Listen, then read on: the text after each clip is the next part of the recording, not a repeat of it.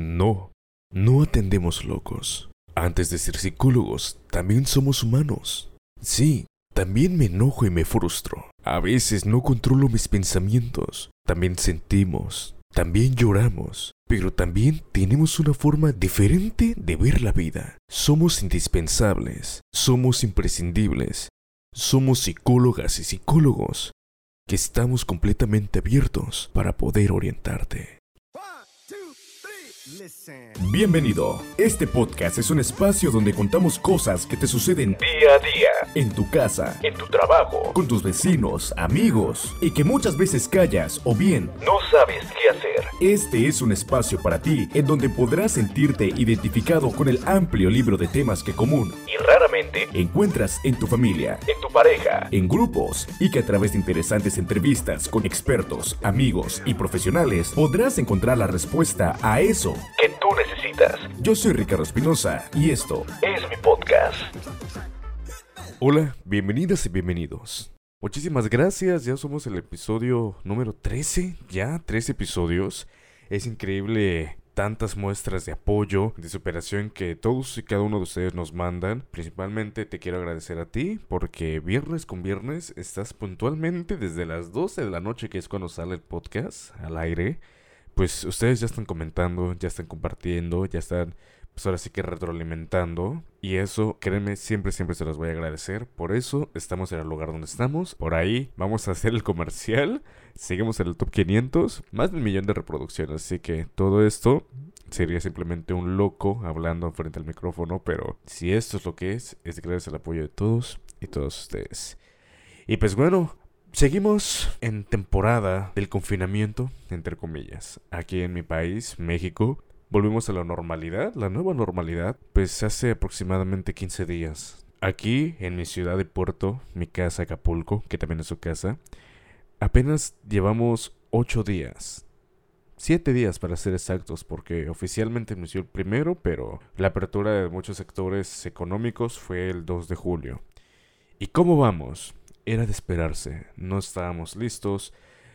No me gusta decir malas noticias, comentar nada negativo, pero pues hay que ser realistas y prácticamente todo, todo, todo aquí en mi puerto, en Acapulco, sí ha habido pues ahora sí que pues sus consecuencias de una apertura muy muy rápida a diferentes sectores. Por ejemplo, a nivel federal están prohibidos los gimnasios.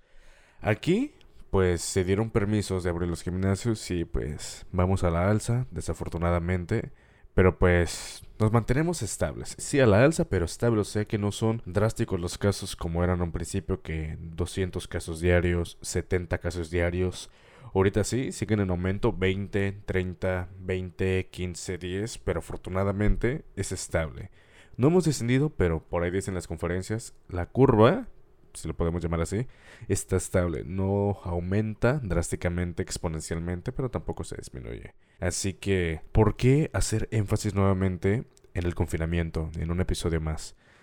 Porque, como bien lo dice el doctor, el subsecretario de salud, el doctor Hugo López Gatel, pues hay que adaptarnos, ¿no? A la nueva normalidad. Aún tengo fe de que si bien no vaya a ser las cosas como antes, pues mínimo podamos acercarnos, abrazarnos, darnos un beso con nuestras parejas, con nuestros amigos, disfrutar un concierto, actividades al aire libre, de esas fiestas que el pueblo mexicano y especialmente a mi estado de guerrero que nos brinda toda esa música de viento, pues se extrañan. Ayer estaba saliendo justamente con mi madre, de hecho, y empezó una canción típica de aquí, la del toro meco, y ya se imaginarán cómo él estaba en la calle. Hasta mi mamá estaba diciendo, oye, relájate. Le digo, es que extraño, se extraña realmente. Los habituales jueves pozoleros que, ay, de veras. Estamos grabando un miércoles, señoras y señores, pero pues se antojó un pozole ya. pero pues bueno, Basta de habladurías. Estábamos haciendo un énfasis nuevamente del confinamiento. ¿Por qué? Como ya lo vieron en el título, el tema del día de hoy va a ser básicamente eso. La importancia de los psicólogos y de la promoción de la salud mental en estos tiempos todo nuestro respeto y admiración para el sistema de salud, que si bien o mal no tenemos los suficientes insumos, pero están los valientes, los valientes, que están atacando directamente esta guerra, pues de frente, a cara.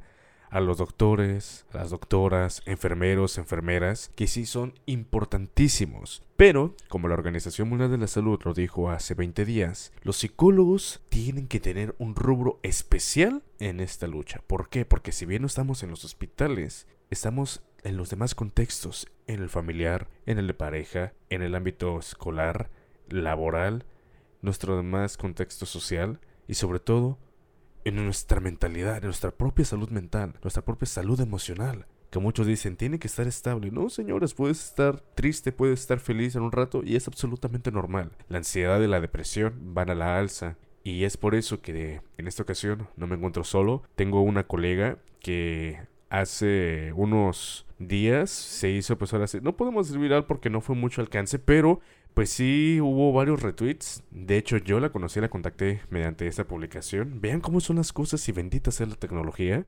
Ella es una colega, pero nos estamos contactando desde Culiacán, Sinaloa. Ella es la psicóloga Pau Gutiérrez, que vamos a tener una, pues ahora sí que una requerida charla con ella sobre la importancia que es seguir promoviendo la salud mental desde siempre, pero más ahora pues en estos tiempos. Así que yo le quiero dar la más cordial bienvenida. Pau, ¿qué tal? ¿Cómo estás? Es un gusto tenerte aquí con nosotros. Ay, el gusto es mío, Ricardo. Es un honor estar aquí, de verdad. Estoy muy emocionada de estar aquí platicando contigo y sobre todo el tema que vamos a platicar. Así es, no, pues el gusto es todo mío. De hecho, ya he tenido la oportunidad de que estuviera un psicólogo, una colega, pero fue más en el tema de tanatología, pero ahora sí puedo pues decir que ahora sí una persona que va directamente con la salud mental, así trato directo con el paciente, así que es un gustazo que estés aquí con nosotros, la verdad. ¿Y qué tal? ¿Cómo están las cosas por Sinaloa? Pues fíjate que ahorita que te estaba escuchando, estamos más o menos en la misma línea se supone que ya estamos en la normalidad. Obviamente no vamos a regresar a, nuestra normalidad como antes porque pues no se da el espacio, ¿no? No se da el plano. Sí, claro. Pero pues poco a poco somos de los estados con más contagios. Este, como todo, ¿no? Hay personas que, que entendemos esto de del estar encerrados, del estar en casa y pues hay otras personas o cierta parte de la sociedad que que no logra entenderlo. Y hasta cierto punto, que ahorita vamos a platicar más adelante, este, yo logro este, entenderlo. Sí, claro. Logro entender esta parte de mm, necesito salir, o sea, necesito aire fresco. Sí, sí, sí. No lo estoy justificando, pero sí, como vamos a abordar el tema, creo que sí es importante como tocar ese punto de la salud mental y, y el encierro, por llamarlo así. Así es. Pues nuevamente un gusto, bienvenida. Y quisiera comenzar este, este episodio pues, con la pregunta, creo clásica, ¿no? Para las personas que todavía no te ubiquen, ¿quién es Pau Gutiérrez? ¿Quién es la psicóloga Paulina Gutiérrez? Bueno, me presento otra vez. Yo soy Paulina Gutiérrez, como dijo Ricardo, soy de Culiacán, Sinaloa. Este, el área, mi área de trabajo es más que nada en la psicología infantil y adolescente pero debido a esta pandemia, eh, pues lamentablemente mm, me quedé sin trabajo, entonces lo que decidí hacer es buscar buscando información acerca de del tema ahorita de cómo nos perjudica, perdón, este, la salud mental con esto del COVID y estuve investigando y estuve leyendo, entonces decidí hacer eh, mi página en Instagram eh, de psicología y ahí pues constantemente estoy subiendo ya sea imágenes, videos, etcétera. Pero como te comento, eh, mi especialidad, por llamarlo así, es de niños y adolescentes. Excelente. Pues bueno, un trabajo pues ahora sí que muy demandado ahorita en estos tiempos, ya que pues al suspenderse todas las actividades, las escuelas van incluidas ahí y pues los niños que, pues bueno, yo es lo que estaba platicando con una persona la otra vez. Dije, para mí sí es difícil imaginarme una vida sin ir a un concierto, sin ir a los demás, que obviamente sí se puede, ¿verdad? Pero uno que tiene la ilusión. Ahora bien, ¿cómo verían los niños este nuevo cambio? Ellos que son niños, ¿no? Que básicamente apenas van empezando a conocer, que están empezando pues ahora sí que a idealizarse esta normalidad que básicamente pues les fue arrebatado una infancia entre comillas normal, ¿no? Sí, claro. No, y de hecho, eh, ya poniendo como en, tema más serio, el niño, bueno, todos, ¿no? Todos los seres humanos somos personas sociales, pero el aprendizaje como tal tiene mucho que ver con, la, con lo social y con el juego. El estar tú sentado frente a una computadora, un iPad, etcétera, que fue como ciertas escuelas lo aplicaron así, este, la escuela online, jamás el aprendizaje va a ser igual nunca por más que quieras. ¿Por qué? Porque el espacio en el que el niño, el infante se encuentra es un espacio de comodidad. Entonces, él sabe que se puede levantar, él sabe que pues puede dejar incluso a la maestra seguir hablando, no tiene esa conexión directa con, con las personas, entonces el aprendizaje lamentablemente no va a ser el mismo. Y las mismas habilidades, y hablando de habilidades sociales, que tú puedes llegar a, aprender presencialmente, lamentablemente eh, eh, ahora con esto de la tecnología no lo vas a lograr. Sí, a mí en lo personal me parece muy triste porque como dices tú, les arrancaron una parte fundamental en la niñez, sí. súper importante desde cosas como yo recuerdo, no sé, este, el recreo, el receso, que cuando salías corriendo a, a, comprar tu lunch o que te ponías a, jugar a la cuerda, a béisbol, a lo que sea. Entonces esa parte ellos no la están teniendo. Entonces sí es muy frustrante. ¿Y qué pasa? Aunque muchas personas crean que los niños no tienen ansiedad, sí la tienen.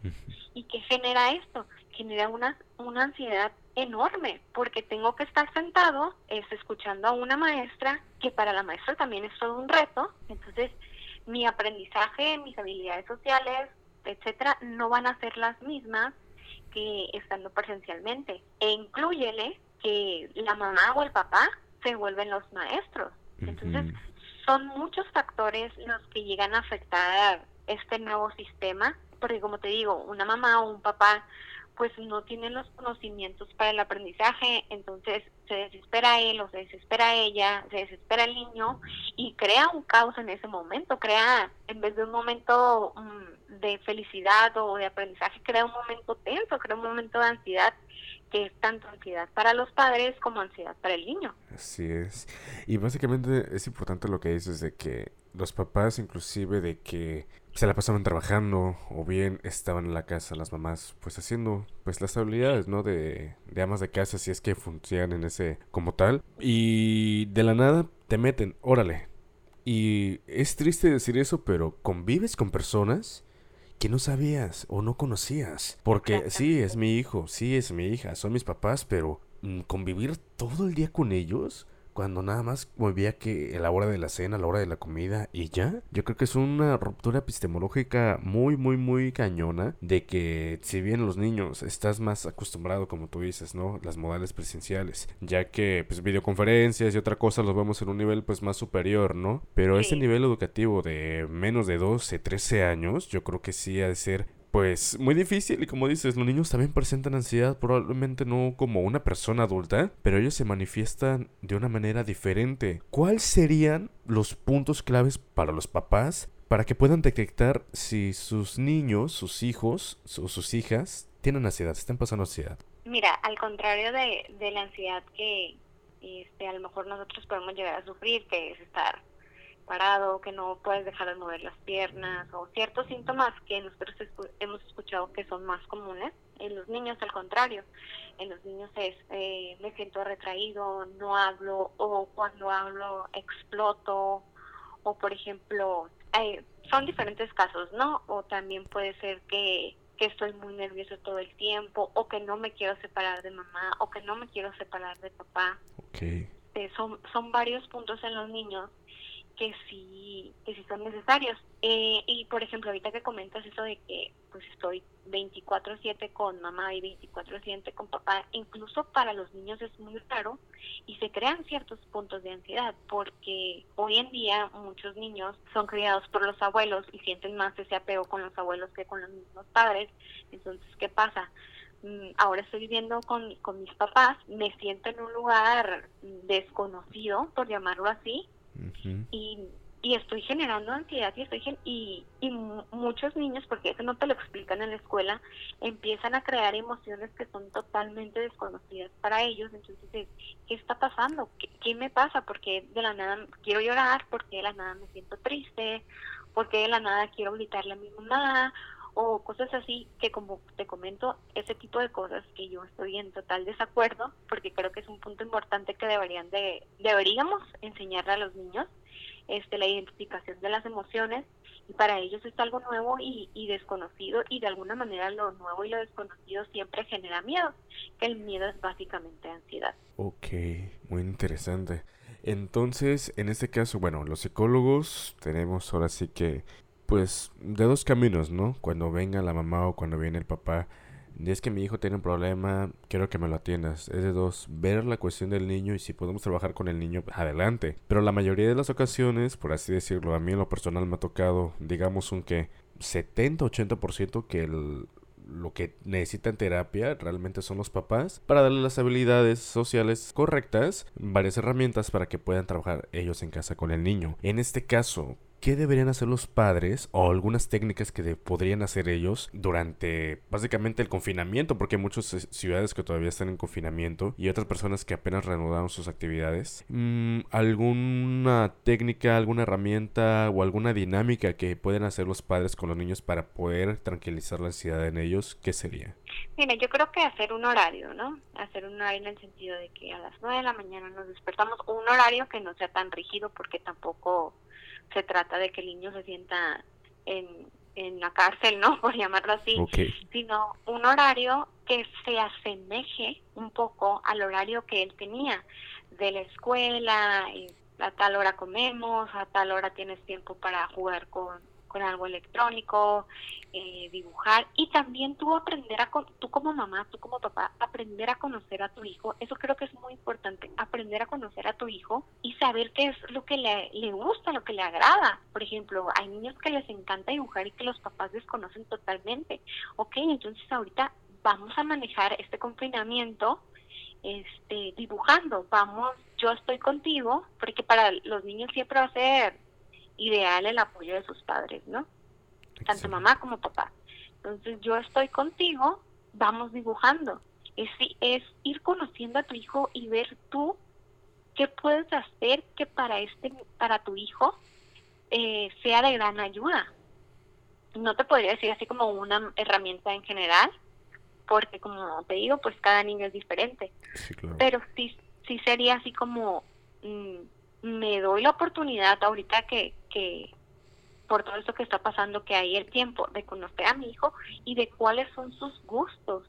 Porque muchas veces decimos, sabes que al niño le gusta fútbol o le gusta este algún instrumento, no sé, pero estamos en algunas situaciones estamos erróneos entonces te conozco y poco a poco yo como papá voy creando ciertas actividades que sean de tu gusto, porque obviamente si le pones a un niño a, hacer algo que, que no le agrada, jamás lo va lo va a hacer y si lo hace lo va a hacer este obligado y la verdad es que no le va a servir de nada. Sí, de mala gana, claro que sí. Ok. Sí. Bueno, pues ahí lo tienen, papás, mamás, hay que prestar mucha atención a los niños. Pero bueno, dejemos los niños, vámonos con los adolescentes, ¿no? Etapa de secundaria en adelante, prepa, que si bien la ansiedad puede, pues ahora sí que presentarse de una manera, pues igual, ¿no? Como con miedo, la rebeldía, incluso, yo creo que puede ser uno de los síntomas o rasgos más comunes, ¿no? De la ansiedad en los adolescentes, ¿no? Sí, claro. Ok, en este caso, sí, la mayoría de las veces. En este caso, los adolescentes yo creo que ya tienen un poquito más de control o identificación de las emociones, del, uh, de los pensamientos, pero ellos, aunque ya sepan identificarlas, les cuesta trabajo que el demostrarlas por miedo a que a ser rechazados incluso por los familiares o por el chico o la chica que le gusta o no encajar bien con el círculo social, ya va un poquito más con el contexto social, ¿no? En este caso, ¿cómo viviría el adolescente la ansiedad en esos tiempos? Ay, con los adolescentes es un poco más complicado porque pues están pasando una etapa totalmente de cambios y como dices tú, e incluso llega a ser muy difícil para, para ellos mostrarse de cómo realmente son o, o las etapas en las que están cambiando con su familia. Yo a los adolescentes la mayoría del tiempo recomiendo que hagan ellos cosas mm, de alguna manera solos, ¿no? ¿Y a qué me refiero con solos? Escribir un diario, escribir cómo te sientes, eh, incluso dibujar cómo te sientes. Eh, hay una técnica que es como el cuadro de las emociones que se le llama, eh, que dice es situación, acontecimiento y emoción. ¿Y tú qué puedes hacer con esa emoción? Entonces es escribir eh, la situación la que viviste, qué emoción sentiste y cómo tú expresaste esa emoción.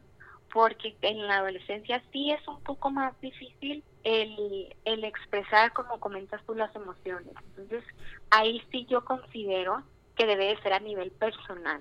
Ok a nivel, como comentó ahorita, escribir un diario, empezar a escribir, incluso yo ahí ah, recomiendo mucho hacer cartas porque sabes que en la adolescencia uno le, le agarra arranques de enojo de la nada. Sí. Entonces, eh, pues en el momento en donde tengas el enojo totalmente, ponerte a escribir lo que sientes, o sea, realmente todo lo que sientes, leerlo. Y muchas veces ya cuando lo lees dices, ay, exageré, o de que no, pues sí, tenía razón, pero escribirlo todo, porque ahí en la adolescencia sí es más difícil estar expresando y la mejor manera de expresar a esta edad, a esa edad, perdón, es escribiéndolo, dibujándolo, haciéndolo de manera, no haciéndolo de manera verbal. Claro que si se puede hacer de, de manera verbal sería lo ideal, ¿no? Pero por la edad que se tiene, no existe todavía esa confianza que uno logra con el tiempo llegar a tener con Eh, porque en esa edad pues le tienes más confianza eh, a tus amigos, porque esa es la realidad. O a tus seguidores, y es que en redes sociales tiene mucha gente que le siguen también. Sí, entonces como te comento, eh, escribir, dibujar lo que sientes en ese momento, y, y eso yo es lo que lo que recomiendo no también pues cada adolescente como los niños bueno en general cada ser humano es diferente este y tú también como de ir buscando ir tratando de saber qué es lo que te gusta porque puede que yo te diga mm, dibujar pero a lo mejor pues no sé dibujar o, o no me interesa dibujar entonces qué hago me pongo a escribir o incluso me pongo a hacer dinámicas, juegos, juegos que a mí me vayan a servir. Ok.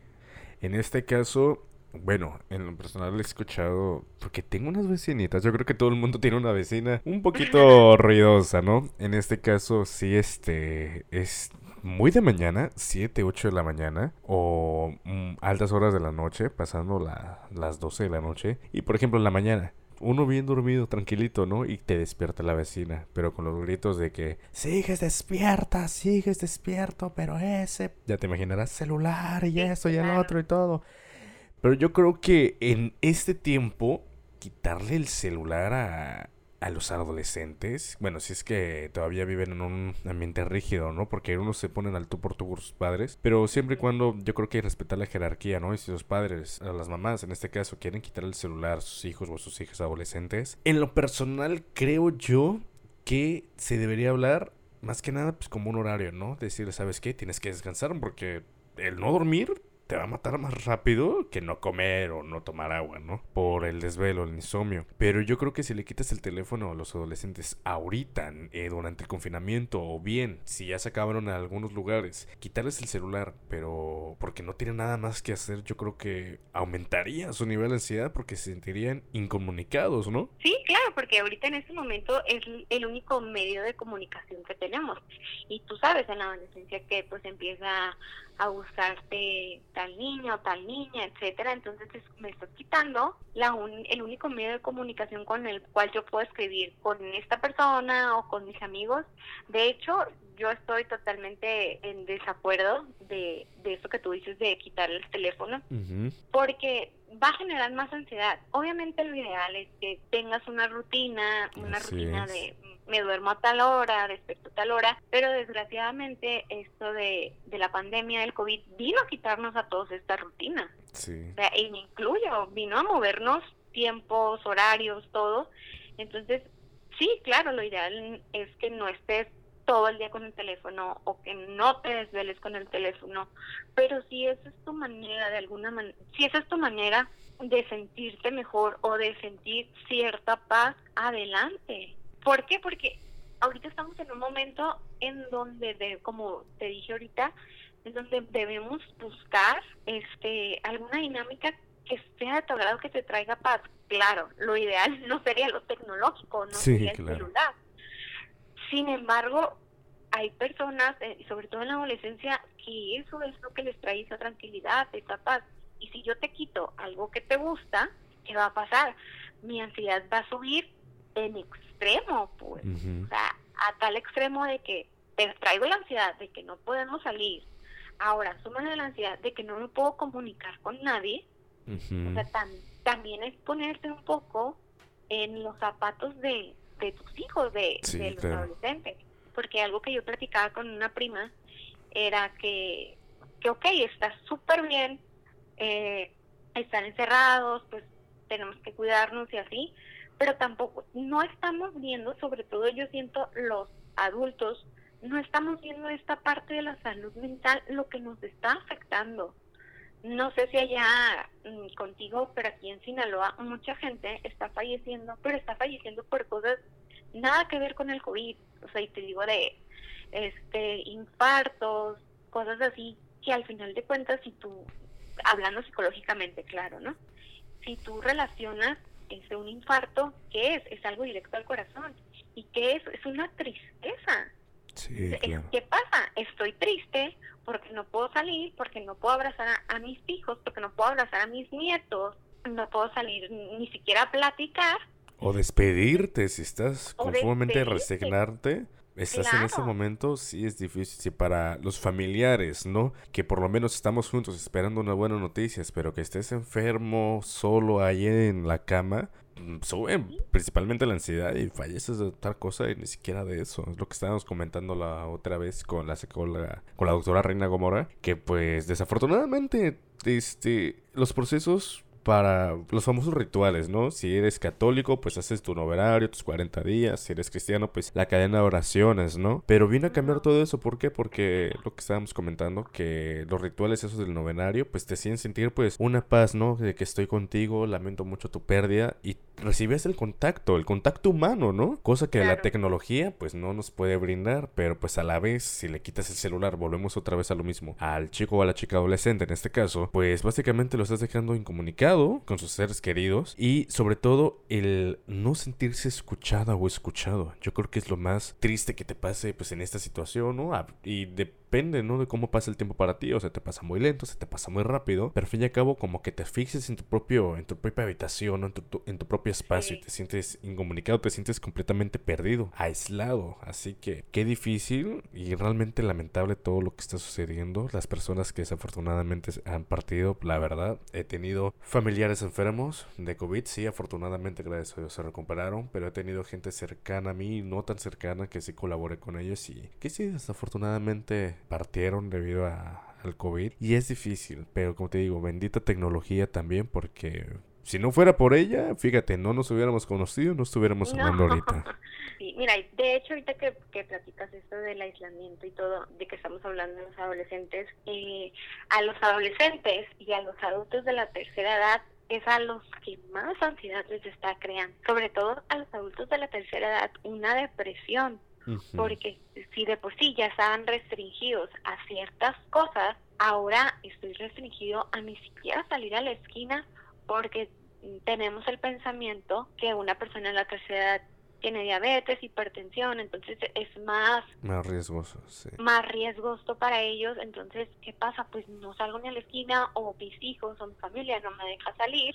¿Qué pasa? Estoy en mi cuarto, estoy en la sala, estoy en el comedor, en donde quieras, pero tengo una depresión que cada vez va aumentando más y más y más y sobre todo ellos que no están acostumbrados a la tecnología que yo creo que lo más lo más cercano es el teléfono entonces, o sea, no tengo nadie con quien hablar. Ahora, los, pues como hijos, uno tiene que seguir, salir a seguir trabajando, al súper, etcétera. Entonces, sí hay un momento en donde se crea esta soledad que para los adultos mayores, yo creo que sobre todo para ellos ha sido una de las etapas más difíciles o es a ellos a los que más les está pegando esto. Hablando eh, de la salud mental. Ok.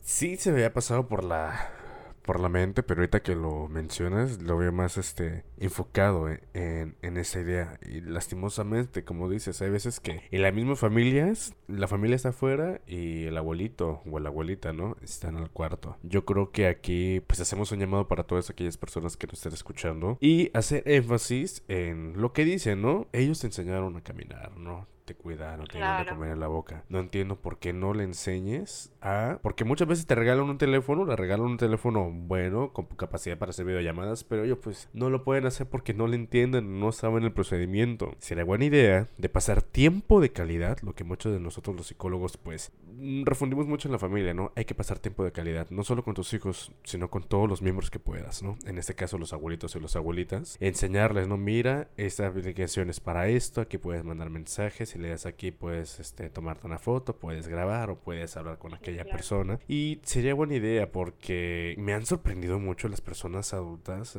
bueno, viejitas, en este caso adultos mayores. Realmente le cambia completamente la cara de felicidad si tú le enseñas. Y si lo aprende, más contento. Y créeme que, créanme que nunca más les va a pedir su ayuda. Tú le enseñas, quieren ser pues autosuficientes también, ¿no? Porque también a veces piensa que son una misma carga para la familia. Y pues mientras puedan aprovecharlos adelante, te lo digo, bueno, se los digo yo, que me queda una abuelita, nada más, de todos mis abuelos, abuelos, me quedan una y créanme que ahorita estamos lejísimos, no he podido ni siquiera verla. Por lo mismo de que no le entiende mucho su teléfono, yo le intento enseñar cuando la veo, pues es difícil comunicarse, ¿no? Con ella, pero pues afortunadamente, pues la tengo y pues hay que aprovecharlo, ¿no? Aprovechar no solo a tus abuelitos, sino a todos los miembros de tu familia también. O también, Ricardo, las personas que tenemos la fortuna de, de vivir cerca de tus abuelitos, ir a visitarlos, y me refiero a ir a visitarlos con su distancia. Medidas, así es. O sea, tampoco te vas a llegar y sentar y a tomar el café o a tomarte el helado, el refresco, etcétera. Puede ser incluso tú en el carro y él en la cochera o algo, porque de verdad eso es, y yo lo digo a nivel también personal y, y psicológico, eso es algo que ellos lo necesitan. Y si tú vas una vez a la semana, te lo van a agradecer infinitamente. O sea, te lo van a agradecer con todo el corazón porque es algo que ellos necesitan. Y de hecho el otro día escuché a una persona, un adulto mayor que, que dijo, este, es que si a mí no me mata el COVID, me va a matar la tristeza, porque estoy en una soledad grandísima, que al final de cuentas la soledad es muy fuerte y es muy fea. ¿Por qué? Porque estás teniendo pensamientos de, pues, ¿por qué sigo aquí? ¿Qué estoy haciendo aquí? ¿O para qué mm. sigo aquí, no? Si ya ¿O para qué sigo aquí si al final de cuentas estoy encerrado? No tengo comunicación con nadie.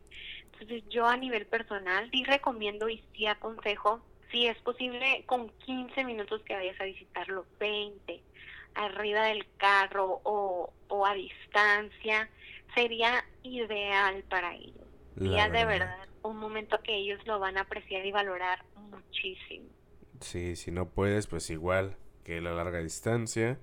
Y tú, pues, llevar tus artículos de limpieza, limpiar su casa también, ¿no? Por higiene, aunque sea no adentro, pero pues afuera, ¿no? Desinfectar las chapas y todo eso, que es lo más importante de todo lo que eh, tiene que, pues ahora sí que agarrar ¿eh? la fuerza al salir o algo así. Pues desinfectarlo, sanitizarlo. Pero pues bueno, se escuchará feo, pero pues la realidad es que muchas personas se acuestan, se sientan y simplemente yo creo que pasaría por su mente, ¿no? La de simplemente estoy esperando la muerte. Y ya. Sí. Qué feo es, Suena horrible, la verdad, suena muy feo. Pero la realidad, lamentablemente, es esa. Pero pues bueno, si pueden, si tienen su posibilidad. Es más, si no la tienen, traten de hacer pues lo imposible, pero obviamente como dice Pau, pues con su distancia, con sus medidas. No en vez de que ir a visitarlo por, ay, me voy a arrepentir, vayan a pues ahora sí que a provocar un accidente, algo que no, así que es por eso con su sana distancia, con sus medidas siempre, y pues si pueden hacer uso de la tecnología con ellos, pues adelante, ¿no? Pues bueno, Pau, estábamos mencionando al principio, bueno, ya hablábamos sobre los niños, sobre los adolescentes, la gente mayor, ahora vienen con las personas normales, ¿no? De a partir de 18 años hasta los 50 años, o más inclusive. Sabemos cuáles son los síntomas después de la ansiedad que les puede despegar a cada uno, ¿no? Que la depresión también, que la depresión es el uno de los peores casos. Pero también digo, la ansiedad se vive un poquito más cañona que la depresión, porque la depresión sí es una tristeza profunda, pero la ansiedad va más allá de que estar en tu mente y pasa a tu estado físico, ¿no? Sí, o sea, ya se empieza a, a, externizar, se empieza a, bueno, como dices tú, se empieza a ver en, en, la parte física. Sí, es muy difícil y pues bueno, hay simplemente que respirar, los ejercicios de respiración, distraer tu mente. Pero pues bueno, uno de los principales motivos de que da ansiedad, uno, pues el confinamiento, ¿no? Estar esperando. Y dos, la economía Y por economía me refiero al trabajo, ¿no? A las fuentes de ingresos. Desafortunadamente, muchas, muchas, muchas personas se quedaron sin ese sustento. Aquí en Acapulco, que vivimos, pues ahora sí que no me gusta porque yo sé que puede haber otros motivos, otros sectores por el cual Acapulco puede brillar. Pero un 70-80% sí o sí, pues es turismo, la verdad. Hoteles, restaurantes, centros nocturnos, discotecas, paseos en yates, bueno, un sinfín de cosas hermosas, preciosas que tenemos aquí en mi Desafortunadamente todo está parado. Todo y muchos de ellos se fueron directamente a la basura. Dos restaurantes muy famosos aquí en el puerto quebraron. Es difícil ver tantos años. Imagínate una pizzería. Bueno, la marca de Pizza Hut, pero un icono aquí en la zona costera donde está la Diana Cazadora quebró. Más de 50 años al servicio y quebró. Un restaurante, uno de los cinco mejores que te puedo decir, se llama Buffalo. Bueno, se llamaba Buffalo Stream que siempre me quedé con ganas de ir. Dije, una vez que se termine esto, voy a ir a probar sus, desayunos. Valió también. Yo dije, chin, chin, chin. Si a los empresarios les está pegando duro, ahora imagínate a las personas que tienen el suelo mínimo. Así que qué difícil, ¿no? Pero ahora bien, yo creo que es lo que estaba comentando contigo la primera vez que, me contacté. Mm, sonará un poquito raro, pero no lo hago con el fin de, de ofender, ¿no? A las personas, mucho menos menospreciar su nivel académico. Pero yo creo que una persona en estos tiempos, una persona que no tenga tanta preparación profesionalmente, puede encontrar un trabajo ya sea vendiendo, no, bueno, en el caso te digo que conozco mucha gente aquí, en los semáforos se pone a vender cacahuatas, que se pone a vender aguas, de hecho hay muchísimos, e, inclusive ayer salí con mi madre y estábamos viendo, vea cuántas personas, en afuera de cada centro comercial había dos o tres personas con sus escaparates llenos de cubrebocas. Digo, esas personas probablemente se quedaron sin trabajo y se están vendiendo. Es el caso de Violeta Isfiel, ¿no? Que se hizo famoso apenas en redes sociales otra vez, de que no tenía suficientes ingresos ahí en Televisa de sus contratos y se puso a vender hamburguesas, ¿no? Pero bueno, yo creo que ah, son ámbitos diferentes. Pero, ¿cómo le pega a una persona que está preparada profesionalmente, que tiene, punto un nivel de licenciatura o tiene una ingeniería, tiene maestría, doctorado, tiene un montón de certificaciones y, y demás, encontrar trabajo? Porque muchas veces nos doblega de que es que bueno, en mi caso, vamos a poner un ejemplo, es que si yo soy psicólogo, ¿cómo voy a poder vender aguas ahí? ¿Qué van a decir los demás? Hay que olvidar mucho el que cree, el que creerán los demás, ¿no? Pero ¿cómo pega, no, la ansiedad? ¿Cómo nos pega haciendo énfasis a nosotros los psicólogos quedarnos sin empleo? ahorita que estás platicando, voy a dar como un dato curioso de aquí de Culiacán, porque me llamó la atención que, que dices de, de los vendedores, que cacahuates y así. Eso es un, un dato curioso. Pues aquí en Sinaloa como saben todos, se utiliza mucho la banda. Sí, sí. Pues ahorita está totalmente, no se pueden hacer fiestas, e, etcétera. Entonces, los músicos se encuentran en, en los bulevares, en los camellones, pidiendo dinero, o sea, tocan ciertas canciones y pasan a pedir dinero, porque pues obviamente todo eso les está afectando a ellos. Eh, a mí me sorprendió mucho la primera vez que lo vi, fue como un shock un poco emocional. Sí, sí, sí. Dije, ¿cómo es posible que estemos llegando a esto? Pero sí, esa es una realidad que, que está pasando aquí en el estado de Sinaloa. Bueno, en Culiacán, la verdad, desconozco si, en otras ciudades, pero aquí en Culiacán sí lo vemos y lo vemos muy seguido. O sea, te digo, cada, no sé, cada cinco minutos, cada diez minutos ves a una banda tocando en la esquina. Entonces, agregándole un poco a lo que tú dices de tu, de tu estado. Ahora con, con lo que platicas de cuando pues tienes una licenciatura, una ingeniería, etcétera, y te quedas sin trabajo, a mí en lo personal, y esto lo voy a contar como experiencia personal, sí fue muy fuerte porque no lo esperaba. Nadie. En, mi trabajo fue como, ok, pues vamos a ver qué pasa. Igual y, bueno, yo dije, ay, esto va a durar un mes o algo así. No, jamás en la vida se me ocurrió que iba a durar tanto tiempo. Desde lo que pasa el mes, pasan dos meses, pasan tres meses y dices, ¿qué está pasando? Entonces ya llega un punto en donde, aunque sea psicólogo, y esto lo, lo quiero dejar claro porque muchas personas creen que, que los psicólogos no, no sentimos o no nos da ansiedad o no nos da depresión. Sí, eso yo creo que lo has escuchado tú también. muchas veces. ¿En serio te estás enojando? Sí, eres psicólogo.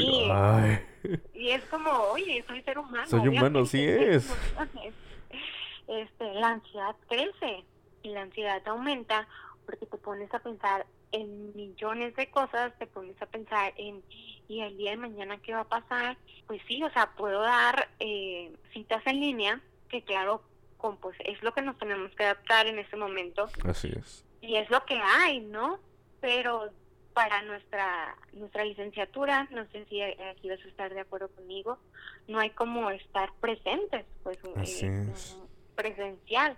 No digo que las que las terapias en línea no funcionen, no estoy diciendo eso. Sin embargo, creo que a nivel tanto económico como emocional, a un licenciado, a un ingeniero, sí les afecta, claro está, y les afecta de, llega un punto en donde dices, oye, es que pues sí, estoy metiendo currículum en tal parte, pero desgraciadamente ahorita en vez de, contra- de estar contratando, están despidiendo. Sí.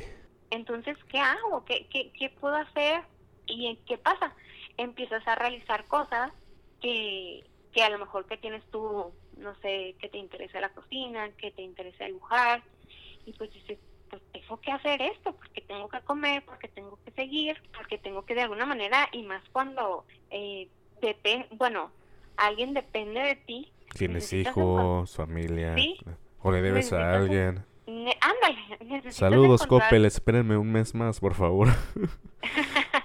necesitas encontrar mm, a una habilidad o algo, si ya tienes alguna habilidad, y pues a lanzarte a, a realizarlo, porque desgraciadamente, ya como yo veo el, el panorama, ojalá de verdad y espero esté equivocada, esto va a seguir durando, entonces pues uno tiene que crear las maneras, uno tiene que seguirle y, y a lo mejor no es lo ideal, no es lo ideal este, estar realizando comida, estar eh, comida para vender o estar buscando qué vender, pero pues es una realidad que hoy en día tenemos y la tenemos que afrontar, Sí, con mucha resiliencia, sobre todo. claro. Sí que está muy difícil, la verdad. Y en especial en este caso de que, pon tú, bueno, yo lo he vivido en carne propia en esos casi cuatro meses ya que llevamos. Ya, cuatro meses, vamos para cuatro meses ya. Ya cuatro meses. Y este, de que me topo en tres ocasiones, fíjate, de que una empresa solicita un psicólogo para tal área y es tanta la demanda porque se apostulan tantos, tanta gente en serio y así, ay, Dios mío. Ni modo, desafortunadamente, probablemente a muchos no nos va a tocar. A los tres no me ha tocado. Así que afortunadamente sobrevivo con lo poquito que, que se genera aquí del podcast y otras cosas. Pero también me ha tocado de que, ¿cuánto cobras tu, tu consulta así por internet? Y yo les digo, ¿sabes qué? Ujú. Pues la situación está difícil, me voy a poner de tu lado. Así, ¿cuánto cobras tú por una sesión online? Yo, Sí, tú. 250, 300. 200 es lo mismo que estoy cobrando yo, lo mismo. Y hay veces que dice, chin, lo voy a checar porque creo que no me alcanza. Y así, ay. Digo, normalmente cobro de 400 a 500, digo lo normal, pero pues en- hay que ser un poquito flexibles. No, ay, ¿está temblando? ¿No está temblando por allá? No, Ok, si paramos la grabación, si se ve por ahí, es que ahorita, 8 de julio que estamos grabando, son las 12.24, acaba de temblar y paramos un poquito la grabación si es que escuchan por ahí un cortecito, así que ya, ya lo saben, es lo que le estoy diciendo a Pau, que, que bueno que allá no se sienten tanto los temblores, pero aquí en Guerrero las tenemos muchísimo sí, por aquí. gracias a Dios no somos zona de. Aunque están sobre la misma superficie territorial de la falla de San Andrés y la placa de Cocos todavía, ¿eh? Sí, Están pero la- fíjate que, mm, bueno, que a mí me haya tocado, nunca. Ay, lo bueno, qué bueno. Sí, porque aquí te traumas muchísimo. Bueno, yo como pertenezco a Protección Civil, a la coordinación estatal y a la de la Universidad Autónoma de Guerrero, pues yo ya, digo, yo ya controlo los nervios, no pasa nada, pero pues aún así, mi familia es gritona y todo eso, pero hay que tener cuidado, cuídense mucho. Así que, este, bueno, estábamos mencionando que hay que acoplarse en estos tiempos, inclusive disminuir muchísimo el tiempo y el, el costo, ¿no? De los servicios que, bueno, en, parte, en lo personal como psicólogo lo tenemos. Pero pues bueno, así que la situación está muy Fíjate difícil. que, que ahorita todos. que comentas eso, que quiero hacer como un corte comercial. Adelante. Este, a mí me llegó un mensaje, creo que fue la semana pasada, de una sociedad, bueno, no es una asociación, son un grupo de chicas que se, se reunieron y están ayudando en cubrebocas, en despensas, que las entregan a, a personas que realmente lo necesitan. Y me comenta que pues se dieron cuenta que, que se necesita un psicólogo, que la salud mental es pues les ha pegado a la mayoría de, de la población con la que ellos están trabajando.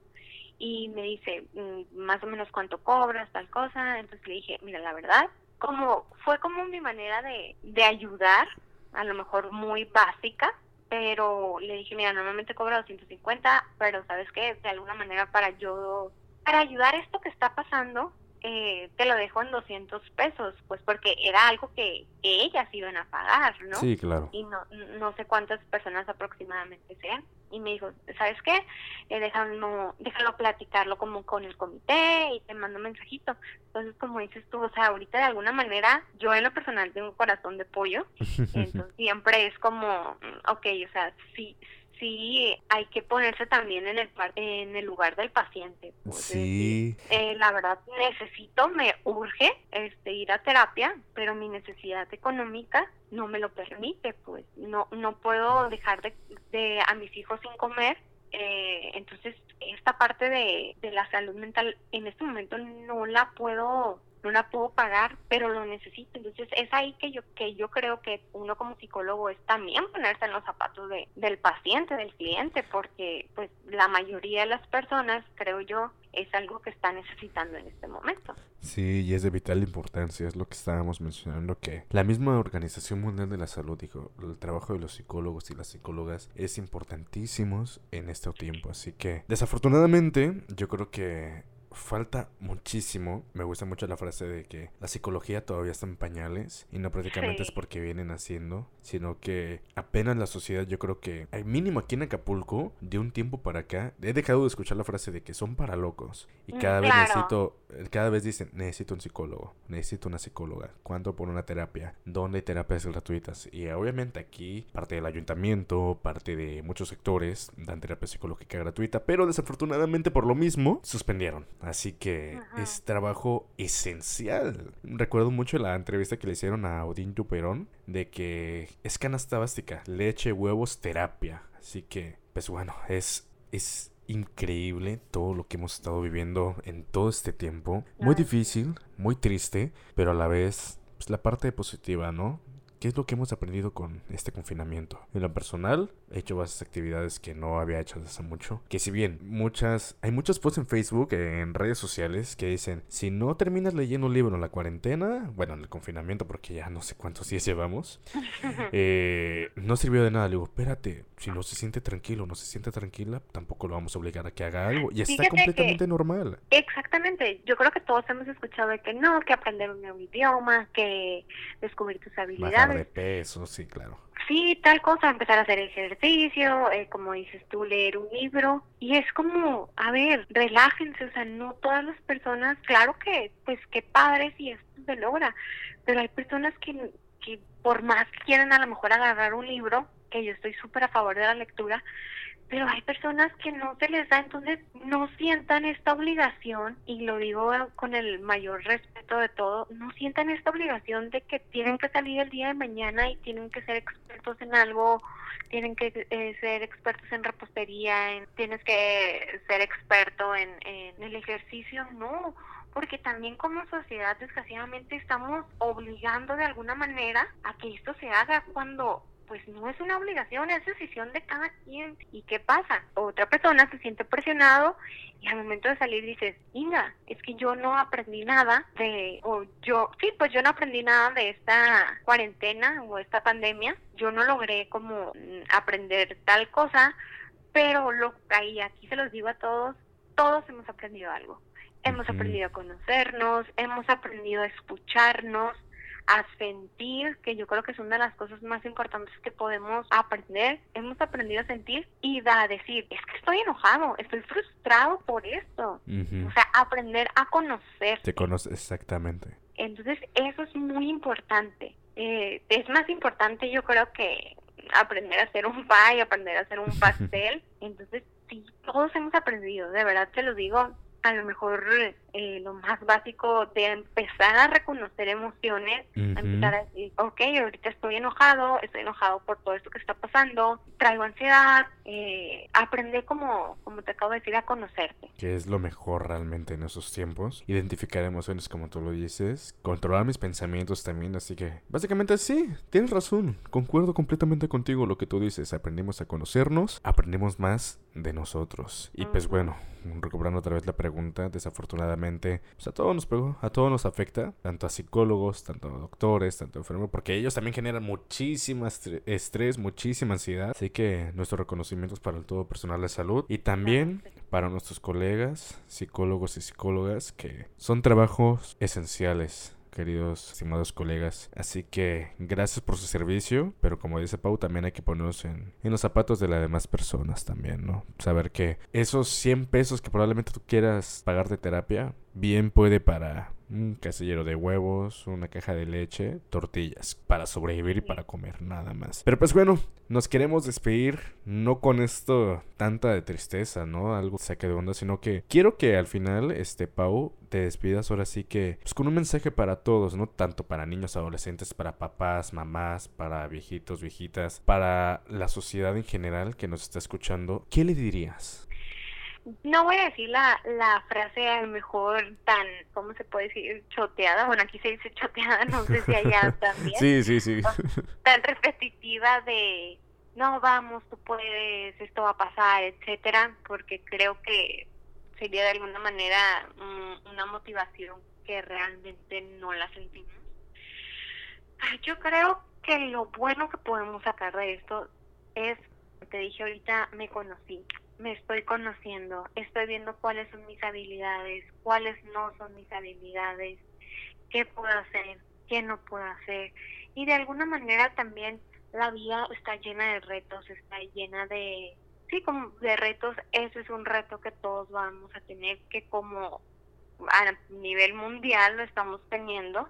Entonces hay que tomarlo como un reto y que se vale, se vale sentirse frustrado, se vale sentirse enojado, no siempre tenemos que tener la mejor cara, eh, tampoco no siempre tenemos que tener la negatividad, sin embargo, tómalo como un reto, tómalo como un, un reto que tú como ser humano sabes que lo vas a poder lograr, que lo vas a poder lograr a lo mejor no con la mejor actitud de sí, vamos, todo esto va a pasar o, o, echarte porras de motivación. Claro que sí, hay que echarnos porras de motivación, ¿no? Pero el punto que quiero llegar es que tampoco todo el proceso tiene que ser lleno de felicidad o tiene que ser lleno de, de entusiasmo.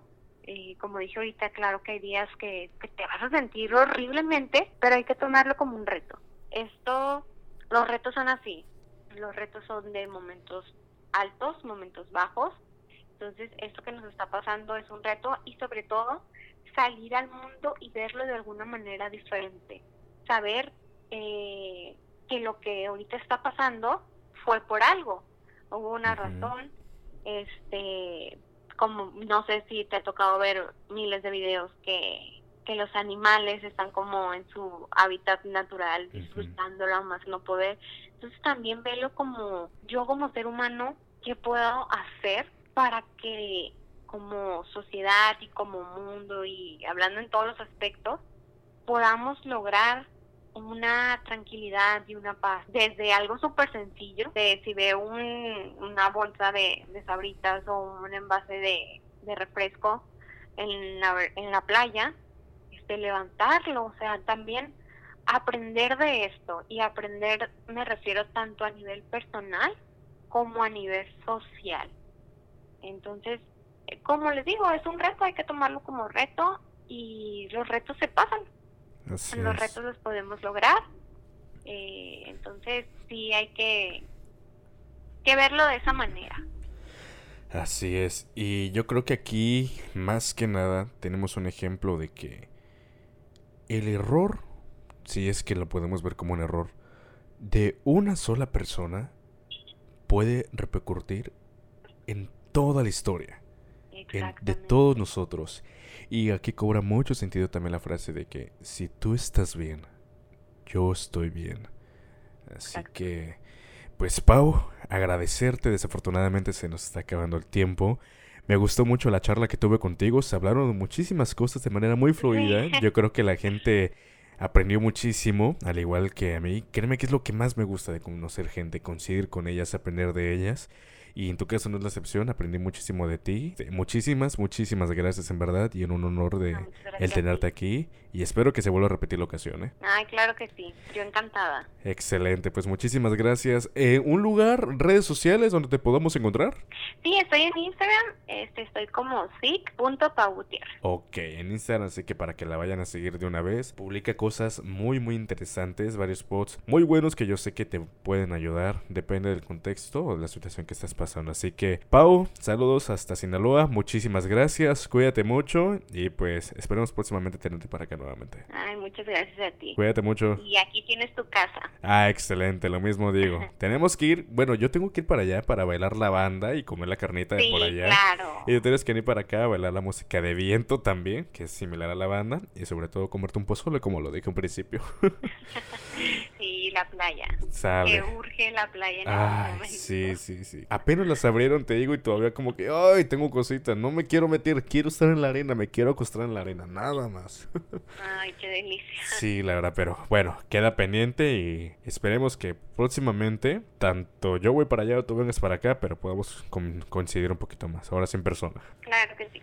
Muchísimas gracias. Y ahorita yo voy a colar con ella por el teléfono. Mientras tanto, yo te quiero invitar a ti a que no te olvides de suscribirte. Allí te metes al podcast. Es lo primero que sale la palabra, el botón de suscribirse. Recuerda que tenemos un episodio cada viernes. A mí me encuentras en redes sociales, tanto en Facebook, Twitter, Instagram, YouTube y en Spotify, como arroba soy Ricardo Es, o bien Ricardo Espinosa, y también en www.ricardoespinosa.mex.tl. Muchísimas gracias. Como dijo Pau, hay que cuidarnos y cuidarnos mucho, ser muy empáticos, no solo con nuestra familia, sino con todo, con todo nuestro alrededor, con toda nuestra sociedad. Cuídense mucho, muchísimas gracias por estar aquí.